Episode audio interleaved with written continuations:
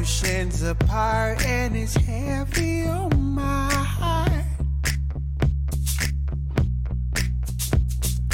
Rolling a roll, but my rolling came too slow. I'm happy, you know. 上一期我跟丽云就我们自己在社交软件上的 经历，以及我们使用的动机，所遇到一些有趣的人跟事，跟大家做了一个简单的分享。那么这一期呢，我们要接着这个话题来具体并且深入的聊一聊社交软件上的爱情模式都是什么样的。那希望各位听众朋友，如果有什么想法的话呢，可以留言发给我们，我们可以来一起交流讨论一下。对，期待各位听众朋友们的积极的评论和反馈。嗯，对。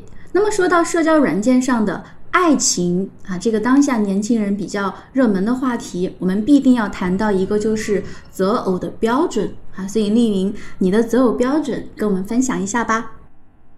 哎呀，我觉得我把我的择偶标准一说出来，感觉嗯，有点像是在给自己打广告一样啊。嗯，其实关于择偶标准，我也是最近想要去开始一段亲密关系，才逐渐的去思考这个问题。当然，不仅我自己有围绕着择偶标准去进行思考，我也和我的父母们聊过这个话题。嗯，我记得我在大学毕业之后啊，在某一天非常偶然的情况下和爸爸聊到这个话题，我问他。站在你作为男性的角度，你觉得什么样的男生是优秀的男生？嗯，你觉得女孩子在择偶的时候，可以从哪一些维度去考察一个男生？他说，第一个首先是爱你，首要的是他要爱你。第二一个，他应该是一个为人正派的人。嗯，就像是我们在找对象的时候，你一定要擦亮双眼，对吧？这个人可以没有钱。或者说他可以没有那么的有才华，但他一定要是一个好人，是一个善良的人，是一个正人君子。嗯，第三一个，他应该是要重视家庭，要有责任担当的一个人。嗯，我觉得这一点在我自己的择偶过程中也是一个非常重视的维度。一个人他如果不重视家庭，他对于家庭没有责任担当，那么他可能就不太适合走进婚姻。那么最后一个人要有一定的上进心吧，这是我爸爸他给我带的一些影响。嗯，那盼盼你呢？如果你想要决定和一个人走进婚姻，跟他建立亲密关系，你有没有自己的一些择偶的方式和标准？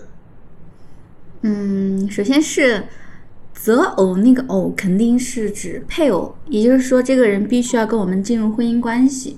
就我个人来说的话。我可能对于进入婚姻关系没有那么多的向往，但是如果说我要找一个人跟我建立一个长期的不结婚的亲密关系的话，我可能也会像你说的，我希望这个人他是有上进心并且有责任心的，因为我觉得要有这两个特质，才能确保我们俩的关系能够长久平稳的走下去。因为如果一个人他缺失了责任心跟这种上进心，我并不觉得这个人，第一是他对自己是没有任何要求，对自己是不负责任的。像这样一个人，我并不觉得他会对自己的伴侣负责任。对对，最主要的是他如果没有上进心和责任心，他是没有能力去更好的呵护伴侣的。对，嗯。一定是要有这种能力，过好自己的生活，才能够给你身边的伴侣带来更好的生活。对，我之前有参加过我们学校工会组织的联谊活动啊。嗯，呃，其实这个联谊活动呢，名义上说的是联谊，实际上就是把我们的个人信息透露给了某第三方的相亲机构啊。那么。是在同事的唆使下报名了，嗯，相亲机构就获知了我的一个联系方式，嗯，和他们就几次三番的打电话过来联系我啊，嗯，呃，了解我的一个基本情况，并且呢，在某一次电话交流的过程中，还帮助我梳理出来了一套我的择偶的标准，嗯，我觉得还蛮有意思的，嗯，当然，我觉得所谓的择偶的标准，不外乎就是一些。可以量化的指标维度，比如说身高啊、学历啊、家庭情况啊，嗯，或者是说你的这个籍贯啊，等等等等，对吧？嗯，还有一些不可量化的维度。嗯那么这些不可量化的维度，其实恰恰是我们刚才所提到的嗯责任、上进、正直、诚实、善良这些没有办法用具体指标去衡量的东西。嗯，那么呃，毕竟在社交软件上，好像刚刚你说的那个量化的指标，其实不管是我们提到的青藤还是 Soul，好像它都有一套自制的量化的标准，它恰恰是把我们的标准给量化了，然后让我们的用户通过这个标准来筛选，来找到自己跟自己相匹配的那个异性，对吧？对，所以这中间其实还是存在一些问题的。嗯因为有很多东西它是没有办法被量化，并且能够符合我们这些可量化标准的人，说不定在那些不可量化的维度上，嗯又是达不到我们标准的。嗯，所以我们是不是可以这么想？比如说，我们前期跟人在社交软件上，首先是透过一些基础的身份信息啊，比如说身高、体重啊、颜值以及学历等等，来对对方做一个筛选。当我们发现这个人可以与我们的期望值相匹配的时候，我们与他建立一个聊天关系。那等到大家在聊天过程当中啊，情感进一步发酵的时候，我们发现，哎，好像可以在线下见面啊，俗称奔现。对，但就我所知，不管是啊、我自己的一些经历、朋友，还是说我在网上看到的大家在啊、下面的留言讲述自己的网恋经历，好像似乎是奔现比较难。对哎，你说到这个奔现难的问题，嗯，就让我想到我自己的一个亲身经历吧。嗯就非常奇怪啊！我曾经和一个男生在线上聊得非常契合，嗯并且无论是那些可所谓的可量化标准，还是不可量化的维度，嗯我觉得我们都是非常契合的。嗯那我跟他在线上聊了大概快一个月之后，嗯我们就决定找一个合适的时间，两个人都有空的时间见面。嗯见面之后，我们的交流反而到此为止了。嗯见面之后，我也一直在思考，哎，为什么我们在线上聊的那么的投缘，结果奔现却如此大的阻碍？嗯问题究竟在哪里？我也是百思不得其解啊，说实话。所以，我们如果说用刚刚你说的那个量化的维度跟不可量化的维度，因为我们俩谈这个话题是从我们自己做一个主动方来生发的思考。那如果我们现在换位思考，从男方的角度来讲的话，对于他来讲，其实奔现也是有很多阻碍的。那是不是就意味着，不管是我跟他，还是他对我，我们在不可量化的维度方面，可能双方的需求还是有差异的呢？对对，嗯、你刚刚这一番让我就想到，其实很多情况下，我们在线上的交流，除了在量化和不可量化的标准彼此契合之外，嗯。我们线上的一个交流毕竟是隔着屏幕、隔着网络，嗯。所以它不可避免的带有一种虚假性，嗯。或者是说叫做包装性。嗯我透过文字、透过语音，让我对对方带有一种非常美好的想象和期待。嗯而当我们在线下见面的时候，在奔现的时候，这种美好的想象随着那个人的出现在你身边的一种呈现而变得更加的真实具象化。嗯那么这种想象和现实之间所造成的差异和鸿沟，嗯会给人带来一种失落感、落差。嗯我觉得我们刚刚所讲到的，无论是交友标准还是择偶标准，这一套固定的量化或不可量化的模式，它都是死的，是固定的。嗯但是人心却是复杂的，是活泛的。嗯我们的标准会因为那个人，也会因为时间而发生相应的改变。嗯。当我们在线上跟一个人语音聊天、跟文字聊天的时候，其实语音跟文字，特别是语音，它能够调动起我们的想象。可能我们把对方这个人当成了我们的一个理想投射，但是在具体的线下见面的时候，我们会发现，当我们看到那个人的时候，其实我们啊、去考察这个人、衡量这个人的标准，它其实会更加的具体、现实起来。其实我们俩谈了这么多，我们想总结出来的一个点是什么呢？我觉得我想要总结出来一个点，就是并不是说奔现很难，而是我们在奔现前与奔现后，嗯对于这种所谓的亲密关系的理想，嗯是不是存在一种过高的期待，嗯以及我们对于自身的一种认知，嗯还存在着一些缺陷和不足。比如说我们在奔现前对于亲密关系的期待应该是什么样子的呢？我期待对方能够与我在精神上有一些相契合的地方，嗯。并且我期待对方同样能够以真诚的、热烈的、主动的方式来与我交流。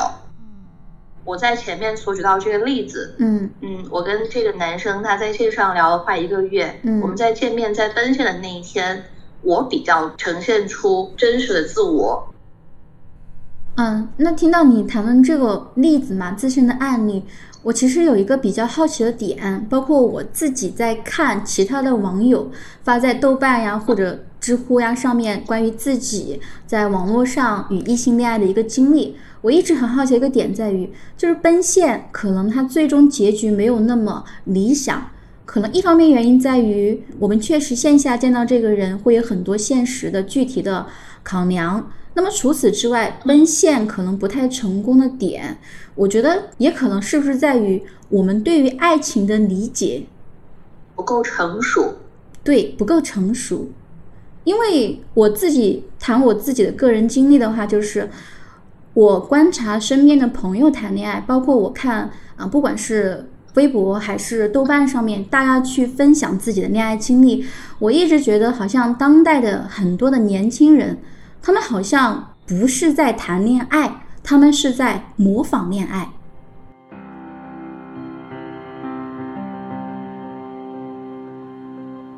沉默是黑夜，我独自欣赏哼唱。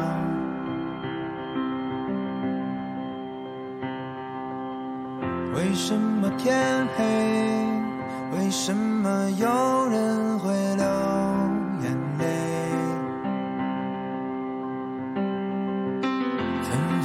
白雪，即使在纯洁。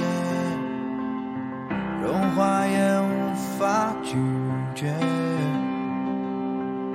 只能是这样，所以人才会有情伤。模仿恋爱怎么理解啊？嗯，就比如说，我们对于很多的爱情的想象，我不知道你啊，我是觉得从我自己出发，我是觉得我们很多时候对于爱情的想象，不是来自于我们自己内在的一种对于爱情的想象，而是从书本上。从小说中、啊从影视中、中、从流行歌曲中得来的，我们好像期的那种理想的爱情模式，嗯，更多的是外界加诸给我们的。他好像制作了一套标准，告诉我们哦，爱情就应该是这个样子的。但可能在线下，我们与一个具体的人开诚布公的去谈，面对面的坦诚的时候，可能他没有达到我们想象中被注入的爱情的标准的话，我们可能就会觉得很失望，从而不想继续发展下去。嗯、为什么谈到这个话题呢？因为我一直很好奇一个点在于说，我们在网络上爱上一个人，对一个人发生好感，我们是对我们跟这个人交谈时候的那种氛围、感觉、格调产生一种迷恋呢，还是对于对面的那个人产生了一种依恋呢？我觉得两者都有。嗯对于跟他交流时带给我们的一种格调氛围，以及对于他的这个人的一种好奇和认可，我觉得两者是都有的。嗯嗯，结合我自身的一个经历啊，嗯呃，本来不太想要把这一段说出来，但是既然聊到这里，我觉得还是有必要以我自己的亲身经历来去说。嗯我曾经在线上认识一个男生，并且和他在线下也有发展过一段时间的亲密关系。嗯从跟他的相处过程中，我既获得了跟他交流时的一种非常好的体会，嗯也从他身上看到了这个人的有序。嗯所以我刚才非常果断的做出了一个 两者皆有的肯定的回答。嗯就像我刚才所提到的，嗯嗯，在遇到这个男生之前，我给我自己的择偶标准可能划定了 A B C D N 多条线，嗯。但是遇到他之后，跟他的交流越来越深入，他慢慢的走进我的内心，也就是，哎，我开始喜欢上这个人，或者说爱上这个人之后，嗯。我发现他根本在某一些方面就不符合我自身给自己所制定的这些择偶标准，嗯。但是你没有那么在意了。嗯你会因为爱这个人，你会因为喜欢这个人，你会因为自己的心动而去改变你的这些所谓的标准，嗯这就是会因人因时而发生相应的改变。嗯标准是固定的，是死的，人心是复杂的。嗯嗯，那从你这个案例上来讲，你确你你确实是爱上那个人了。这是独属于没错丽云，对，这是独属于独属于丽云的爱情发生了。嗯，嗯，爱过，那么我们把这个问题推而广之嘛，就是比如说很多网友他确实奔现很难，而且我也看到很多网友他写到两个人在线下可能会发展那么短短的一段时间的恋爱。啊，但最终还是以两人分开而告终，以及我们再推而广之啊，就是现在的爱情，好像大家一方面很向往爱情，但是一方面大家对爱情很悲观啊。悲观的点可能在于，我不能遇到理想中的爱情，或者我遇到了这个爱情它很脆弱，因为一些第三者或者因为一些物质上的啊条件，好像这个爱情随时可能会断掉。所以好像在我看来，我我的观察就是，好像现在我们好像一方面在向往爱情，一方面又在惧怕爱情。当爱情真的来临的时候，我个人觉得说，我们有那个能力准备好去迎接爱情吗？你所提到的这一些观察以及你的一些思考，我觉得归根究底，嗯，它可以落脚到我们对爱情的这种渴望与恐惧，对于所谓的安全感和新鲜感的一种追求，嗯其实归根究底要落到自我对于亲密关系的一个认知维度上。嗯你刚刚提到说，我们这个世界上还存在真爱吗？我能够找到一个跟我契合的人吗？嗯我并不觉得是大家不太想要去建立亲密关系，只是说受过伤，或者是说因为各种各样的原因，他没有能够获得一个理想的一种爱情。但我并不觉得说这个世界上就不存在跟你契合的人，或者是说能够跟你建立亲密关系的这样的一种对象。嗯我们都应该要平衡好自己对于亲密关系的一个认知。嗯世上没有百分百的恋人，没有完美无瑕的人。与其去找一个一百分的人，倒不如首先摆正好自己的心态，嗯充分的认识到自我并不是完美的。当我们认识到自己并不是完美的，我们就应该要对于自己所想要的爱情保持一个合理的期待。所以是基于自身的条件去选择或者向往一个与自己条件匹配的爱情吗？你这里说到的这个条件，是我们刚才所提到的一些量化和不可量化的条件吗？自我的条件。基于自我对于亲密关系的一个认知，嗯，我想要表达的意思应该是说，我们不能既要又要，嗯，好，展开来说一说。就是你自己是位于什么样的一种水平和程度，你对于亲密关系的这个认知是位于什么样的一种高度或者是层次，嗯那么相应的，与你能够比较契合的人，我想大概也是处于同样的一种水平范围内的。嗯，所以按照这个说法的话，我们说我们自己想要去建立一段理想的恋爱关系或者爱情的关系，它其实缺乏的是一个适合的对象的问题，是吗？这是一方面。我觉得首先还在于我们自己要去通过不断的社交和不同的人交流，认识更多的人，去认识自我，嗯要去了解自己，你才能够去明确你想要的人是什么样的。嗯，那这个过程可能会比较漫长哦。对，所以嗯，有些时候我也感到会有一些挫败感，或者是说一种失落感。嗯这个世界上我还能够找到与我契合的人吗？嗯这样的一种精神的状态，嗯就一直处于可能与不可能之间来回摆荡。嗯我不知道你有没有这样一种状态的时候啊？啊、我自己从我自己个人经验出发的话，我觉得我们找到一个对象与我们百分之百契合，好像是不太可能的嗯嗯嗯，啊。所以，我这个我也知道。对，我是觉得我们可能能够找到一个跟我们有百分之六十、七十契合的人，那我们余下还有很大一部分差异性。我个人觉得，在两性关系当中，不管是同性恋人还是异性恋人，这种差异性它是需要我们彼此去肯定的，而不是说我们要去抹去对方这种差异性，去改造对方。对，啊，所以我记得之前跟你聊天聊过嘛，我们说真正的爱，它可能是一种怜爱，它是一种包容，也是一种尊重啊。所以谈到这儿，好像又绕回去了，绕到以前我们常常常说的弗洛姆先生，就是爱的能力的问题，就是关于我们去关爱一个人，对某个人有责任心，能够宽容他、尊重他、接纳他，可能这种差异性的这种能力，它是需要我们去培养的，很重要。对，对很重要。我觉得一段好的亲密关系，或者说一段有质量的亲密关系，除了要去肯定对方的差异，恰恰正是因为差异的存在，嗯才让我们切实感受到人与人的不同、人性的复杂和人性的深度。嗯，如果你去找一个跟你没有任何差异的人，那不就相当于是在和自己谈恋爱吗？你愿意和自己谈恋爱吗？对，首先是我们要跟这个人有所契合，可能才能相互吸引，但相互啊、呃这种结合、认识之后，共同生活之后，可能才能更多的看出对方与自己的差异。那这个时候，其实我可能就是新鲜感跟激情褪去的时候。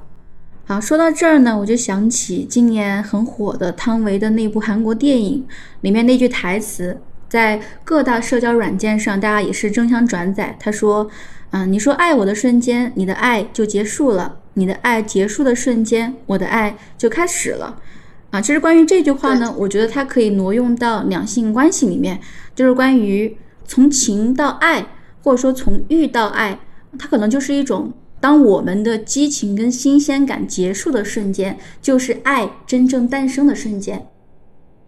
好，那对丽云你怎么看呢？呃我虽然没有看汤唯这部电影啊，嗯但这句话的确是在当时有刷屏，嗯我也是把它在小红书上面分享了。嗯嗯，不过我当时的这种心境可能跟你看到这句话的心境不太一样。嗯呃，我看到这句话的时候，我是借助这句话来去理解失恋的。嗯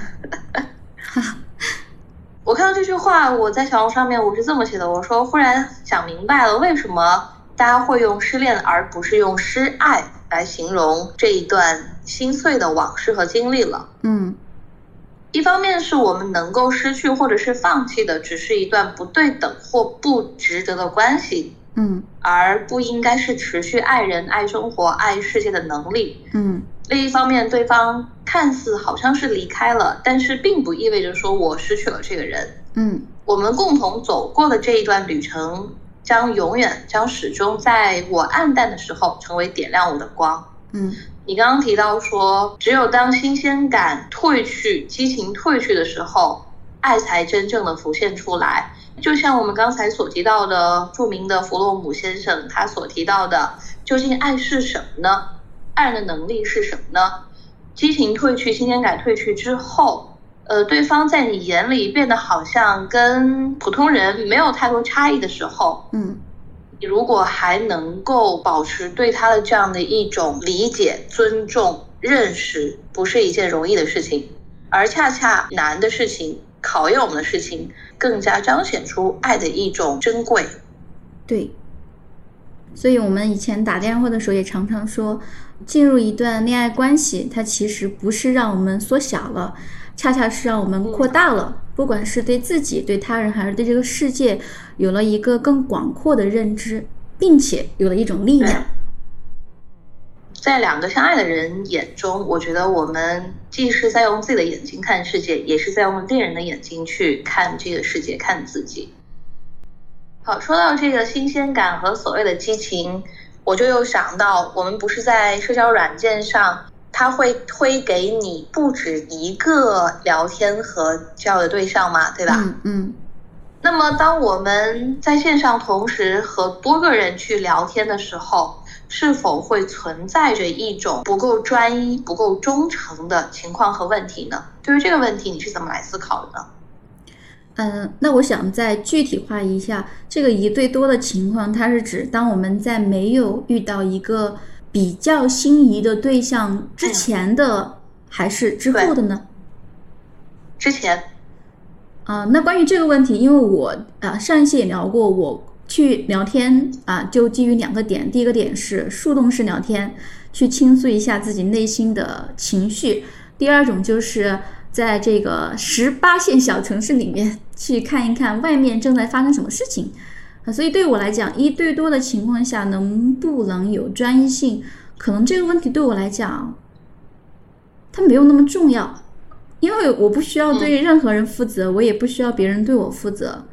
但是如果说我与某个网络上的人有了一个短暂的心动，有了一个确定的心动吧，确定的心动的话，那我可能就会一对一，不会跟其他人聊天，并且是身体跟心灵双重的拒绝跟别人聊天，来保持这种专一性。嗯嗯，我跟你的做法是一样的。可能是我思考的这个问题是在于，当你还没有找到一个让你能够持续心动的这个人之前，可能的确就是同时在和不同的人交流，在和不同人聊天。嗯，那么这样的一种没有任何约束的、没有绑定关系的、来去自由的、流动式的这种交流和约会，嗯，它是不是就是一种不稳定性？它就会剥夺我们对于某一个人这种专注的关心和关注和好奇。那这样的一种不稳定性，并非绑定的交流，它是否会对传统的恋爱观造成的影响和冲击呢？为什么会这么讲呢？我们可以把线上交友和相亲传统相亲来做个比较。嗯。你如果是通过亲戚朋友的这个介绍，嗯，通过相亲的方式和某一个人交流，那就是一对一的，对吧？嗯，那么在这段时间之内，我可能就是和这一个人保持一个长久的、稳定的交流。嗯，但是在线上的话，我们不可避免的会同时和两个人、三个人聊天。嗯，嗯，这样的一种不稳定性，对于我们自己去认知、去建立一段稳定的亲密关系，它是会有影响的嘛？你觉得？我个人觉得会有影响的，而且像这种情况的影响，它不仅仅是对于传统的爱情观的一种冲击啊。首先是我觉得啊，线上的社交软件在某种程度上跟线下的相亲异曲同工，其实是对，其实是差不多的。那如果是一对多的情况下，在线上跟很多人聊天，它其实就是一种网友调侃的客服式聊天。在一对多的情况下，一个正常的有工作的人，我个人觉得大家是没有那么多精力去一对多的。那如果你一对多的情况下的话呢，那只能呈现出一种就是跟所有人都是浅层社交，浅层社交。对，久而久之，它是会让人感到非常疲倦的。当你发现，在社交软件上，不管是男孩子还是女孩子都唾手可得的时候，就是对于对方谁在网络面前在。电脑屏幕或手机屏幕面前那个人是谁？他是什么样的？他具体是有哪些想法？你是无所谓的，而且可能会丧失掉真诚的去倾听与别人沟通的一个能力。能力，对对对，因为快餐式聊天嘛，就像我们刷抖音一样，十五秒瞬间的及时满足就可以了。嗯，这种唾手可得的交流。会让我们虚拟的关系的建立变得非常的容易，也变得很无所谓、很随机。对，所以导致有越来越多的年轻人看似有了越来越多的选择的机会，嗯，但没有办法真正的和某一个确定的陌生人从陌生的关系抵达精神契合、灵魂契合的这种亲密的连接。对。而且我还在考虑的另外一个问题就是，啊，当前的社交软件上，啊，我们常常说是女孩多男孩少嘛。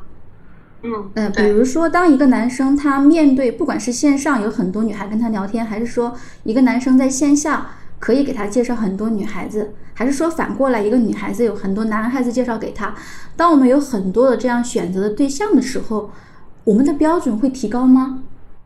我们可以衡量的。可量化的那些标准会不会越来越严苛呢？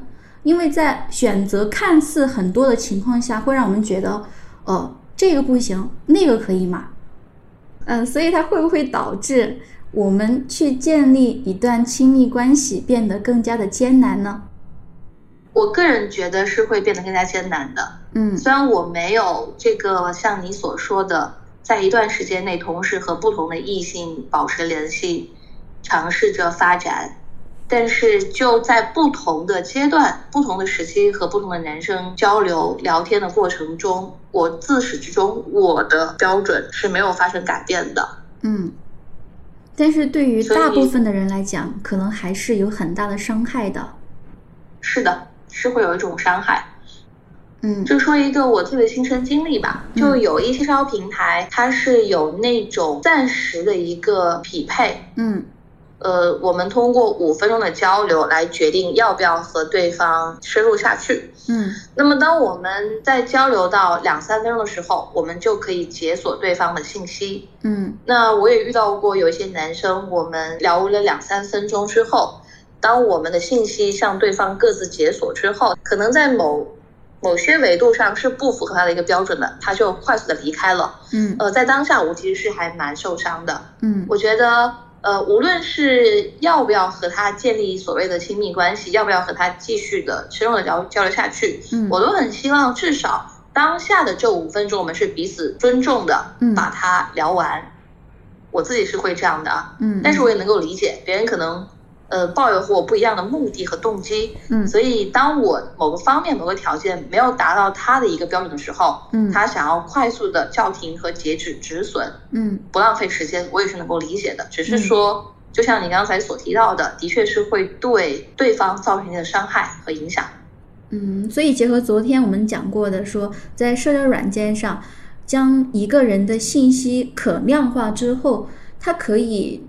在某种程度上，在某方面让我们能够更加的有自信，但在另外一方面，可能也会对我们造成一定的伤害。对，嗯，这就是社交媒体它作为一种中介，作为一种技术，正在影响和改变着我们对于亲密关系建立的一种实践，嗯，以及对于亲密关系建立的一种想象，嗯，无论是一段关系的开始。维持还是终结？嗯，我们通过社交平台所建立的亲密关系，形成了对于恋爱观念、恋爱模式的一种认知。嗯，它就和传统的这样的一种亲密模式发生了一些变化。嗯，对。线上交友，它让我们亲密关系的建立很难达到一种长期长久的承诺，而变得不确定。对，乱花渐欲迷人眼，看的太多了。嗯，对呀。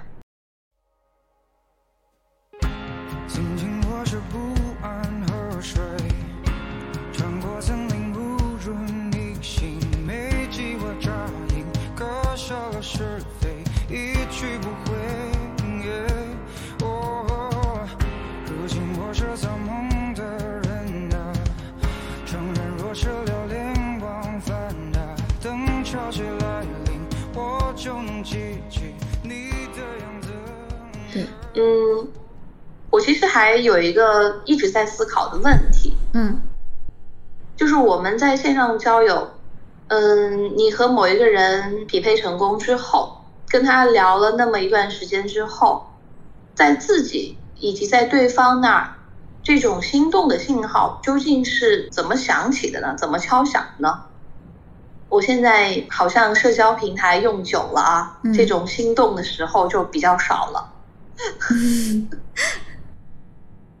我在读文献的时候有读到一句话，他说线上交友，我们通过在线上交友这样的一个方式，其实是用最疏离的频率来去谈论最亲密的话题。嗯，这种方式它是否会造成一种不现实的割裂感？通过线上交友建立起来这种信任和相通契合，是真实的吗？我有时候真的是会有一些怀疑。我也很怀疑。我觉得你说的这个点，它契合了大家一直在讨论的一个点，就是我到底是爱这个人，还是仅仅只是依赖这个人？嗯，这个话题我们之前在打电话的时候也提到，对吧？对，我究竟是爱着对面那个真实的他，还是说爱着依赖对方的这样的一种感觉？对我究竟是在爱一个人，还是在爱着我自己去投入爱的这样的一种状态？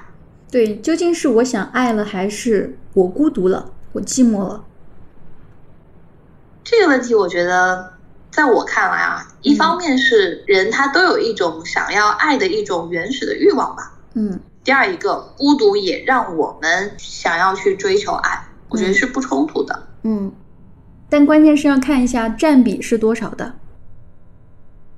我觉得人孤独的状态是永恒的，是永在的，不是说你有了伴侣你就不会感到孤独了。有些时候伴侣的存在，即使我们有伴侣。我们一样的还是会感受到天地孑然一身的这种孤独状态，只是我觉得一直在告诫我自己，永远不要去失掉对抗孤独、忍受孤独的能力。嗯，但是对于和某个人建立，嗯嗯，你说和某一个人建立亲密关系，也不是说要把自己悬挂在对方的身上。但是我跟他谈恋爱，我跟他建立亲密关系，并不是要嗯借助他来帮助我解决我的人生问题、我的人生困惑。对，但是可能对于绝大部分人来讲，他们就是这么恋爱的。所以这一部分的听众朋友们可以多听一听我们的这个播客节目。对，孤独是人生永远的话题，它不是因为某个人的介入能够与他脱离关系的。其实这个也是我们前面所提到的，有些时候我们奔现很难，或者是说认为自己很难找到一个契合的人，并不是说这个世界上没有优秀的恋爱对象，而恰恰是我们自身出了一些问题，我们太过于急功近利，太过于去想要找到一个呃跟你看似对的人、契合的人，嗯，恰恰却忽略了我们自己存在的一些脆弱，不敢去面对。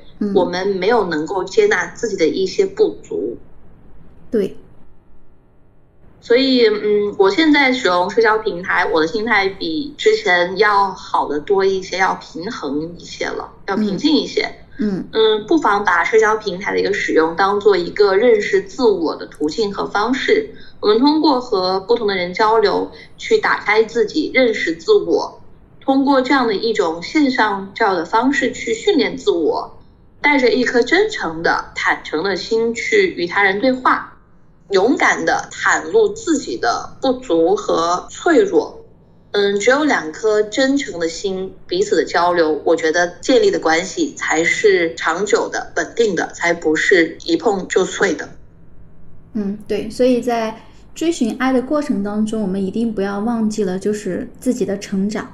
我们一定要用自己拥有爱的能力。之后才能够有迎接爱情的机会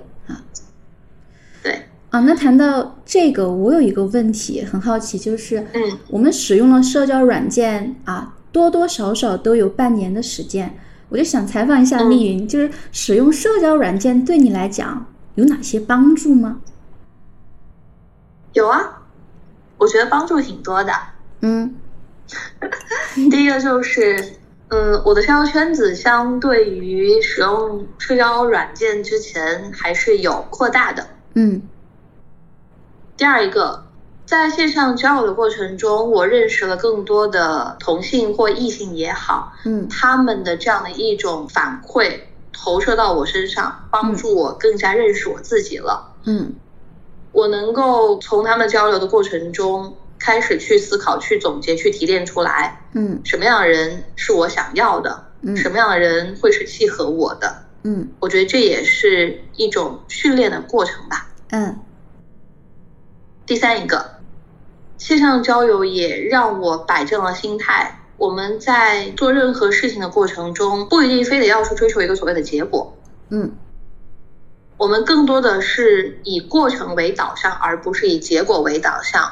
说不定恰恰会给我们带来一个很好的一个结果。嗯，对。因为我自始至终都觉得人生就在于体验。我无论是线上交友还是线下交友，我都是希望能够获得更加丰富的多元的一个人生的经历和体验。所以，无论是好的一种结局还是不好的结局，我都觉得是非常值得的人生体验。嗯，是这样的。嗯，你呢？你的这个想法是什么？嗯，我自己来讲的话。嗯，还是那句话，就是一开始使用社交软件的时候，那可能就真的只是，嗯，单纯的社交嘛，想听一听外面的声音。所以，嗯，首先对我来讲，一个很大的改变就是，通过使用社交软件，可能我会变得更自信一点，而且能够更加的接纳自己，发现自己身上的闪光点。嗯，啊，因为比如说我以前很社恐，我是一个标准的 I 人。然后在使用色的时候，刚开始我是特别特别的害怕的，倒不是说害怕自己被骗，因为我从来不觉得自己会被骗，我很自信。嗯，但是那个时候我会觉得说，嗯，可能自己好像是不被人喜欢的。啊，这个喜欢当然不是指异性的那种爱情的喜欢，而是单纯的一个朋友的那种人与人之间的喜欢，或者说肯定。但是透过那个所有的社交，不管是用文字聊天还是用语音聊天，我发现它契合了我一直以来的一个想法啊，或者说一个愿景，就是，呃，在这个世界上面，真诚善良的人还是特别特别多的。嗯嗯。因为在那上面，说实话，有很多中年大叔可能婚姻不幸啊，或者性压抑，所以他们会找一个年轻的对象，与他啊发生一段不可描述的或线上或线下的关系。但在聊天的过程当中，我会非常坦诚的跟他们讲，我不害怕这个东西，这是人之常情，让他们放下戒备心理。因为有的人会觉得我想要，但我又觉得我很羞愧。嗯嗯，因为他们不敢大胆的说出来，但我就会告诉他们，我觉得我能理解这个东西。当然，撇开有同朋友说我是精英主义的傲慢，但我确实能够理解他们。我觉得人之常情，食色性也没有什么问题。所以在那个软件上面跟更多的人交流之后，我发现，比起以前的我，现在的我也会更加的去接纳社会上不同的人，而且在我倾听别人的心事。别人的焦虑，别人的人生故事的时候，会发现好像我是有力量的，我并不是很软弱的。嗯，对。然后，当我给予了别人这份信任之后，别人也会很信任我。所以我在上面聊天聊了很多之后，有人会跟我讲说：“你不要这么坦诚。”他们就说：“你不需要这么坦诚，这个上面有很多坏人。”我说：“我知道。”但是我还是想说，我希望坦诚一点，能够让对方的体验感更好一点。因为啊，我觉得这个体验感是彼此相互互相成就的，对，互相成就的。所以，嗯啊，像这种，我会更加接纳自己，发现自己是有力量了之后呢，我就会更加敞开自己。所以从线上延伸到线下，就是我现在与别人、与具体的人在具体世界的交往会更加自如跟自信一点。嗯嗯，啊，真好！你说的真的总结的太好了。没没没有，呃，反正就是我个人觉得，嗯，社交软件对于像我这种极度社恐的 I 人，我觉得朋友们可以去尝试一下，真的很不错。啊，对，当然，对，像，嗯，也像我跟丽云说的，我们在过程当中还是要学会去分辨，嗯，要学会自我保护，对，分辨自我保护，然后知道自己在干什么，很清醒啊，有保护自己的能力。那么，我相信社交软件它作为一个中性的工具，能够带给我们很多不一样的体验。嗯。所以你还会接着使用社交软件吗？嗯，现在因为身边有周围有一些朋友，我们可以聊天，所以可能就不太需要了。No one knows about the things that I've been through with you. There were times I drive you nearly mental. But when you're mad, you're still beautiful. 好，那我之前啊看过一部电影啊，相信很多的听众也看过这部电影，就是台湾导演杨德昌的《一一》。它里面有一句台词，我经常分享给我的学生或者说周围的朋友啊，就是说。自电影诞生以来，人类的寿命延伸了三倍。其实这句话可以延伸到生活中的很多地方，比如说阅读、看电影、听音乐。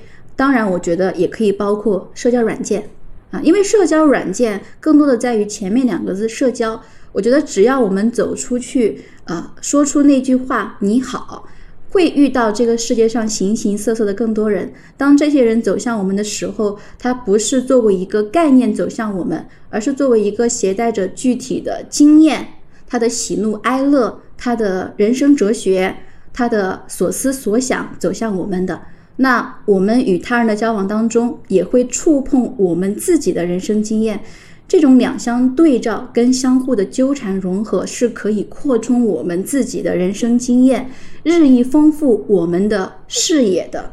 这样的话，我觉得啊，从一个意义上来讲，它可以帮助我们成长；另一个意义上来讲，它可以扩充我们自己啊，让我们更加有力量的、自信的在这个世界上走下去。哎呀，你讲完最后这一段结语，我好感动啊！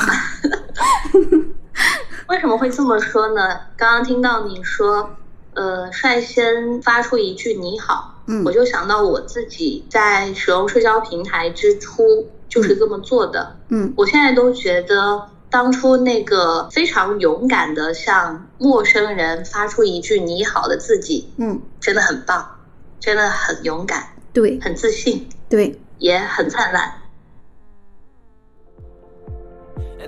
那么我们这一期播客节目到这里就要结束了，希望大家能够在使用社交平台的时候擦亮自己的双眼，仔细的去鉴别。最重要的就是能够获得丰富的、精彩的、有趣的人生经验。嗯，好啦，好，那节目到这里就要跟大家暂时告别啦，我们下一期节目再会，拜拜。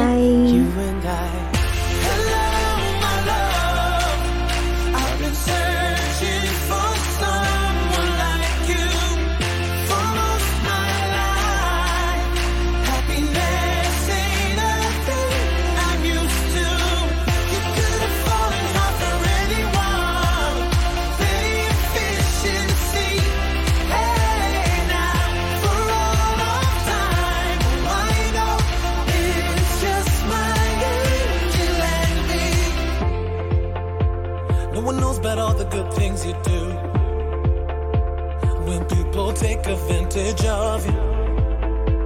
Your heart is pure and so beautiful.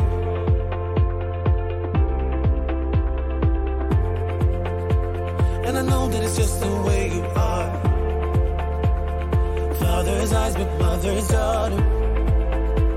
And you tell me that you don't give enough. Now I found someone with all the boxes that I wanted. Your love is all I ever wanted. Set my heart on fire, I needed something. This is all I wanted to be. You and I.